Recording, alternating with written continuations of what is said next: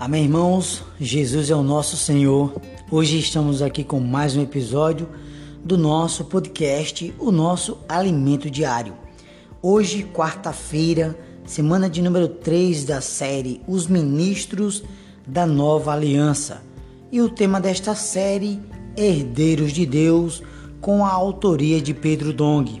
E a narração fica comigo, Dilson Pereira, com a função de transmitir ao seu coração uma palavra de fé, esperança e salvação. A nossa leitura bíblica de hoje, Provérbios capítulo 8, versículos 22 ao 31. Também temos Mateus capítulo 3, versículo 17. João capítulo 14, versículos do 10 ao 11 e o capítulo 17, versículo 17. Também temos Colossense, capítulo 1, versículo 27. E para finalizar, 1 Pedro, capítulo 1, versículos do 15 ao 16. Lê com a oração de hoje, João 17, versículo 22. Eu lhes tenho transmitido a glória que me tens dado para que sejam um como nós o somos. Louvado seja o Senhor. O tema de hoje, a verdadeira felicidade. Caros ouvintes, vamos iniciar lendo João 17, versículo 24. Pai, a minha vontade é que onde eu estou estejam também comigo o que me deste para que vejam a minha glória que me conferiste, porque me amaste antes da fundação do mundo. Queridos, nesses quatro capítulos do Evangelho de João, os capítulos 14, 15, 16 e 17, vemos revelações maravilhosas. Antes da criação, na eternidade passada, o pai e o filho já viviam um relacionamento perfeito. O pai e o filho são um. Essa é uma unidade intrínseca, inerente à própria natureza de Deus. Vemos também que Deus convida o homem a participar dessa unidade maravilhosa. João 17, versículo 22 diz assim, ó: eu lhes tenho transmitido a glória que me tens dado, para que sejam um como nós o somos.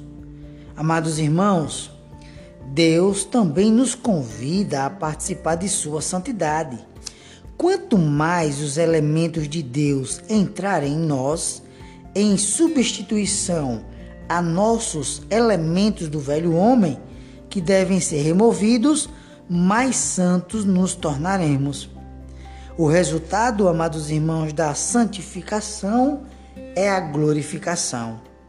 Esse é o nosso futuro e essa é a esperança da glória. Embora, queridos, frequentemente ofendamos a Deus, ainda assim Ele nos deu esse lugar especial em Sua criação. Ele deseja inserir-nos em si mesmo, colocar-nos em sua glória. Louvado seja o Senhor. Isso, amados irmãos, é maravilhoso.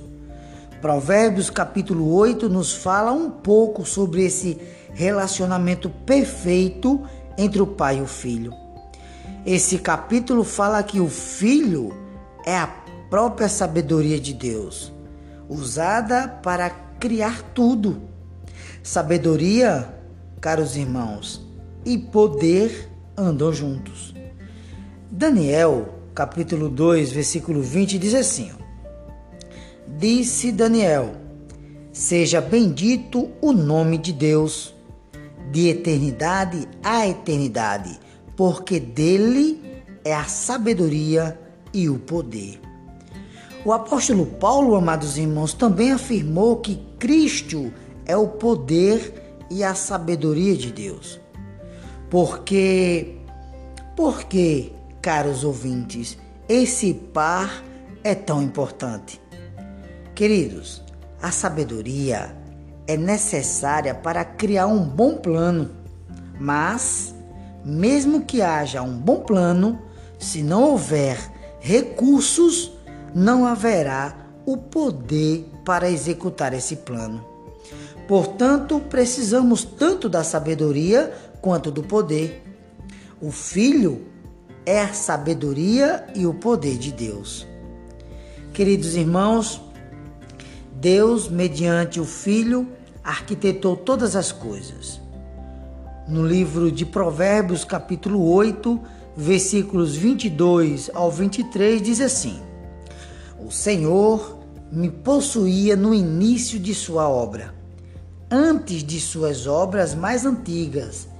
Desde a eternidade fui estabelecida desde o princípio, antes do começo da terra. Queridos irmãos, o Filho, que é a sabedoria, estava com o Pai desde o início, antes das obras mais antigas. O versículo 30 de Provérbios 8, ele diz assim: ó, Então eu estava com ele e era seu arquiteto. Dia após dia eu era suas delícias, folgando perante ele em todo o tempo.